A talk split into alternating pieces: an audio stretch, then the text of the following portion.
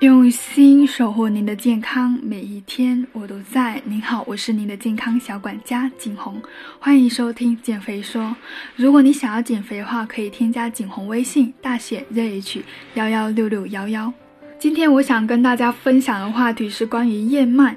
那很多人他知道燕麦可以减肥，可以降低胆固醇，但是呢，在挑选上往往就出现了错误。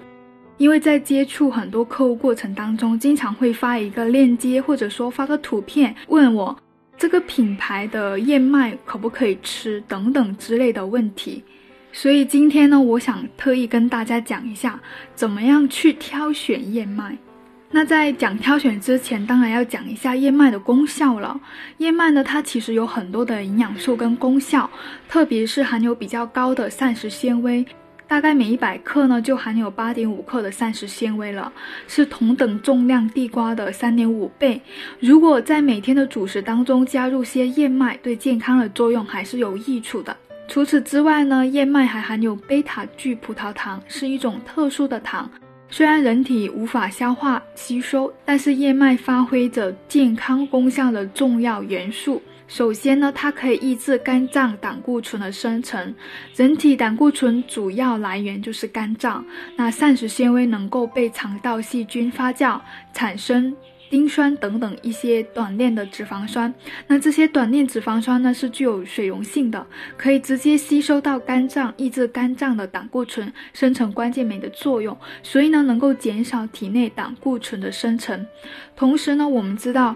膳食纤维它具有包裹油脂的作用，能够减少人体吸收油脂，而油脂在人体中分解成的脂肪酸呢，是胆固醇的来源。减少脂肪的吸收也是可以抑制胆固醇的生成的。其次呢，燕麦它可以促进肝脏代谢胆固醇。人体胆固醇主要的代谢途径就是为生成胆汁，那胆汁会进入肠道帮助。食物的消化部分的胆汁呢，能在小肠末端回收到肝脏再次利用，而膳食纤维可以与胆汁混合后从粪便排出。肝脏为了人体所需要胆汁量呢，会加速代谢胆固醇，有助减少人体胆固醇的含量。并且呢，膳食纤维跟刚刚提到的贝塔聚葡萄糖能够一起调节肠道的菌群，促进体内胆固醇的代谢跟平衡。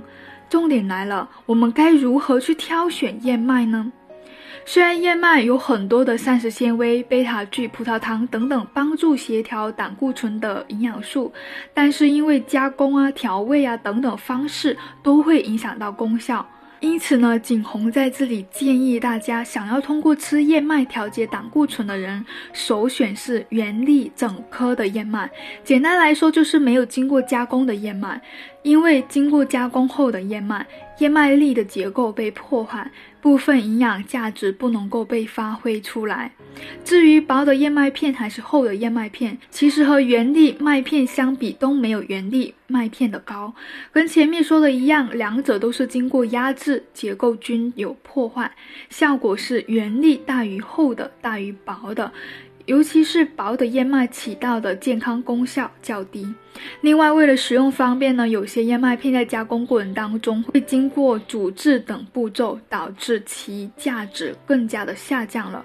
最后就是选择原味的燕麦。有些燕麦经过加工会加入一些盐啊、糖啊等等，反而降低了燕麦的健康功效。